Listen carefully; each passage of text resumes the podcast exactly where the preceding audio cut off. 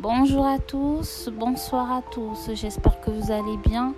Vous êtes sur la fréquence EMBU et vous écoutez un podcast de La vie n'est pas une course.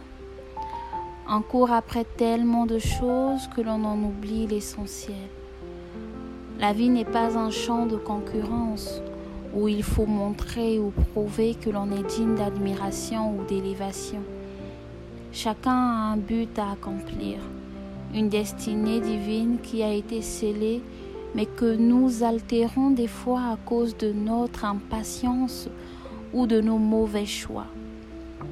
Je répète encore, la vie n'est pas une course. Ne te hâte pas à obtenir des choses sans y être préparé.